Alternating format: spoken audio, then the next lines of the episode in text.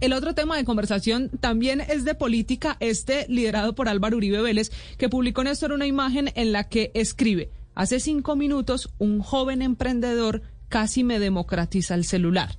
¿Recuerda usted a Gustavo Petro decir que en su gobierno no va a expropiar sino a democratizar? Y ese Uribe utiliza la expresión democratizar para... para reemplazar la palabra robar, como se usó hace unas semanas la palabra abudinear para hablar también del robo. Y eso hace obviamente que mucha gente empiece a lanzar las frases de qué se puede democratizar o cuándo lo han democratizado para hablar de robos. Me democratizaron mi celular hace un tiempo. Un emprendedor, dice el expresidente.